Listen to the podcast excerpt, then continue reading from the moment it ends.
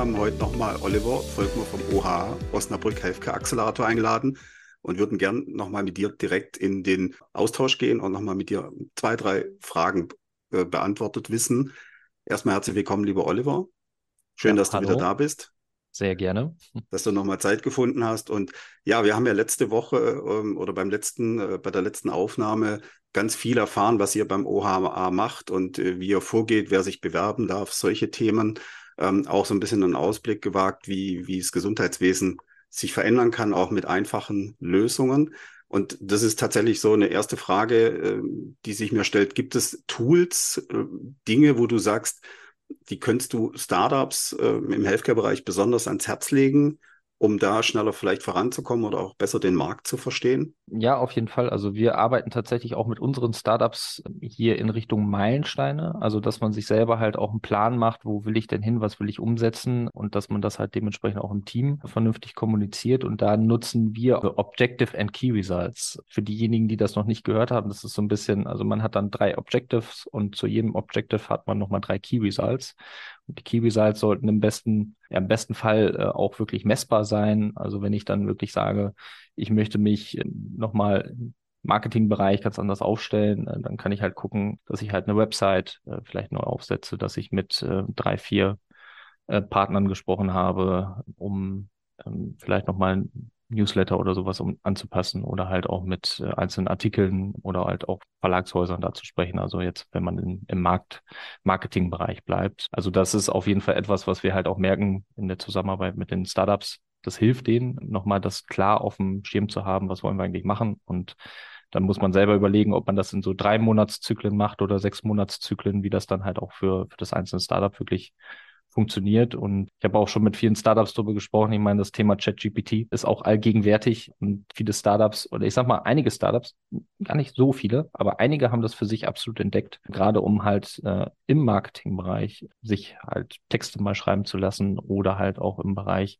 E-Mail-Beantwortung. Vielleicht auch mal so ein kleiner Hinweis. Auch da kann ChatGPT auf jeden Fall helfen und eben die Zeit äh, für die, ich sag mal, bürokratischen Aufwände, die man dann doch hat in einem Startup, so ein bisschen das zu kürzen und das irgendwie zu vereinfachen und äh, sich dann wirklich ja, einen Fokus zu setzen auf das, was eigentlich das Wichtige ist. Also das kann auf jeden Fall auch nochmal helfen. Und wenn du jetzt so auf deine berufliche Werdegang zurückblickst nochmal, gab es da so Ressourcen, die dich besonders geprägt haben? Das könnten jetzt Bücher sein, das könnten könnte Mentor sein, es könnten Events sein. Also was kommt dir da sofort in, in, ja, in den Sinn, äh, wenn du darüber nachdenkst?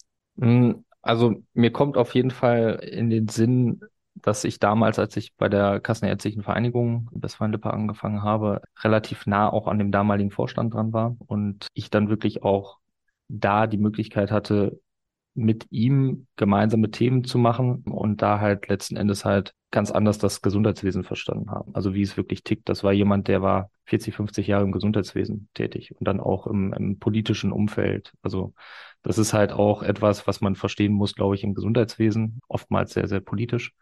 Und äh, man muss sich damit auseinandersetzen. Also wenn man da jemanden hat, auch im näheren Bekanntenkreis oder vielleicht auch über, äh, über den eigenen Job, dann ist das nicht schlecht, vielleicht so jemanden mal zu haben, auch als Sparringspartner. Und grundsätzlich, ich glaube, was mich auch so in den letzten Jahren, wo ich mich dann auch mit dem Thema Startup nochmal viel, viel mehr auseinandergesetzt habe und auch mit dem Thema äh, Unternehmertum, kann ich auf jeden Fall das Buch Hot Seat empfehlen für diejenigen, die das nicht kennen. Also da geht's, ist eigentlich ist es ein Ratgeber, so ein bisschen für CEOs von Startups und ist super, super geschrieben, bringt viele praktische Einblicke, auch nochmal Ratschläge und Strategien, wie ich da eigentlich umgehen kann. Und gerade wenn ich noch ziemlich am Anfang bin, ist das ein, ein super Buch, um sich da mal so ein bisschen mit auseinanderzusetzen, wie eigentlich so ein Business laufen kann.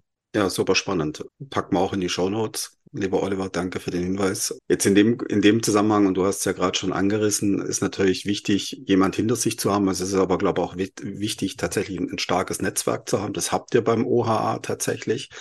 Da wäre jetzt die Frage, also neben den Events, die ihr macht und Veranstaltungen, die man bei euch ja auf der Homepage findet, gibt es noch Events, ja, oder Veranstaltungen, wo du sagst, okay, die sind für, gerade für Gründerinnen und Gründer im Healthcare-Bereich absolut wichtig, sich dort rumzutreiben, sage ich mal, sich dort sehen zu lassen, aber auch in, in den Austausch zu gehen und sich zu vernetzen? Gibt es da irgendwo so zwei, drei Themenfelder, Events, Messen, wo du sagst, das ist entscheidend? Hm, also grundsätzlich ist es auf jeden Fall nicht schlecht, mal zu schauen, in der eigenen Stadt gibt es schon irgendwie so Meetups im Startup-Bereich.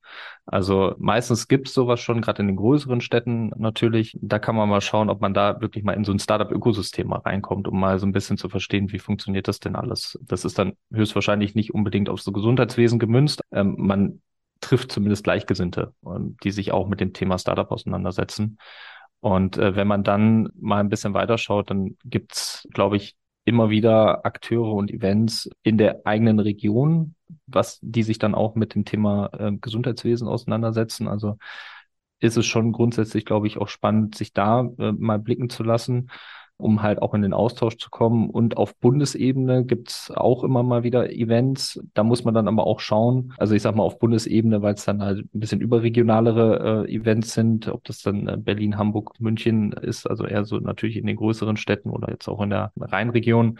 Da muss man aber wirklich sagen, schaut drauf, was es euch bringt. Also es bringt nichts jetzt zu jeder zu jeder Veranstaltung, zu jedem Event, zu jeder Messe zu laufen, sondern das, das nimmt ja auch sehr, sehr viel Zeit in Anspruch und schaut, wer da halt ist, wer stellt vielleicht aus auf Messen, sind das relevante Player für euch, wollt ihr mit dem mal in den Austausch gehen, dann versucht auch schon direkt vorher mal Termine mit denen zu machen auf den Messen, äh, das ist auf jeden Fall nochmal vielleicht ein guter Hinweis. Und dann kann man da mit denen auch auf jeden Fall in den Austausch kommen, also eine sehr große Messe, die gerade natürlich im, im Digital Health Bereich dann unterwegs ist, ist die DEMEA, die in Berlin ist. Ich glaube, die wird im, im April 2024 auch wieder stattfinden. Und äh, von dem her könnte das auf jeden Fall ein großes Thema sein, weil da auch viele Startups sind. Ähm, es gibt auch eine Startup-Ecke da. Und da kann man sich dementsprechend auch austauschen. Und ähm, da lohnt es sich vielleicht auch mal mit dem mit den entsprechenden Veranstaltern mal vorher in Kontakt zu kommen, inwieweit es da vielleicht auch mal so Startup-Rabatte oder ähnliches gibt. Ich glaube zumindest, dass ich auch da bin. Ich weiß nicht, ob der Matthias da sein wird, ähm, aber vielleicht kriegen wir sogar mal ein persönliches In der Planung ist es tatsächlich. Ja. Es ist Anfang April. Ne, relativ genau. früh dieses Mal. Also, lohnt sich auf jeden Fall. Aber so wie du sagst, Oliver, also da vielleicht tatsächlich, ich, das finde ich gut, dass du das nochmal rausgestellt hast, sich im Vorfeld damit beschäftigen, tatsächlich auch mal zu, anzufragen nach Terminen im Vorfeld. Über LinkedIn geht es, glaube ich, relativ einfach. Oder man fragt eben Netzwerkpartner oder man meldet sich bei euch. Also ich glaube, das ist immer wichtig, weil tatsächlich viele Teams gehen auf solche Messen und gehen dann wieder weg und sagen, ich habe eigentlich in Anführungszeichen nicht mit den Entscheidern gesprochen oder den Personen, die mir weiterhelfen. Und dann ist es eigentlich vergeudete Zeit am Ende des Tages. Ja, absolut. Also sollte man auf jeden Fall machen und äh, das, das geht auch wirklich. Es ist auch relativ einfach, äh, an die heranzukommen. Und wenn man sich da ein bisschen im Vorfeld informiert, dann äh, kriegt man die, die Ansprechperson da auch. Jetzt komme ich noch mit einer allerletzten Frage auf dich zu und die hat es natürlich in sich. Und es deswegen in sich, weil es relativ knapp beantwortet werden sollte in ein, zwei Sätzen. Wenn du einen Expertenrat äh, an einen angehenden Gründer oder Gründerin noch hättest in, im Bereich Healthcare oder auch allgemein, kann ja auch allgemeingültiger äh, Expertenrat sein, wie würde dieser aussehen? Schwierig in zwei Sätzen, aber ich versuch's mal. Ganz wichtig, sprecht mit eurer Zielgruppe und das möglichst frühzeitig. Das ist echt super, super wichtig. Ne? Also nichts ist schlimmer, in irgendeine Richtung zu entwickeln, die die Zielgruppe am Ende des Tages wirklich nicht braucht. Und da kann man sich auch vielleicht einfach mal ja versuchen, in die Kunden hineinzuversetzen.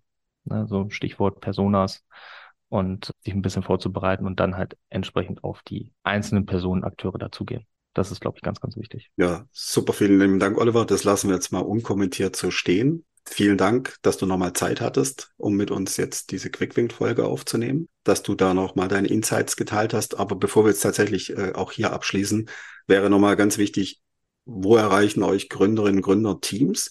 Wer darf sich bei euch melden? Und ich glaube, ihr seid gerade aktuell in der Bewerbung für einen neuen Badge, der Mitte des Jahres startet. Da vielleicht auch nochmal kurz ein kleiner Werbeblock von deiner Seite, wenn du möchtest, und wie lang da auch die Bewerbungsfrist läuft. Ja, sehr gerne. Also letzten Endes Kontakt zu mir kann man über LinkedIn aufnehmen. Man kann über die Website oh.healthcare uns finden, sämtliche Informationen zum Badge, zum OH finden. Und äh, genau, wir sind gerade in der Bewerbungsphase bis Anfang April jetzt noch Bewerbungsphase. Und da können sich die Teams bei uns relativ einfach über ein Bewerbungsformular, was ihr dann auch dementsprechend auf der Website findet. Direkt bewerben. Das sind vier, fünf Fragen, ein Pitch-Deck hochladen und das war es dann im Endeffekt auch schon.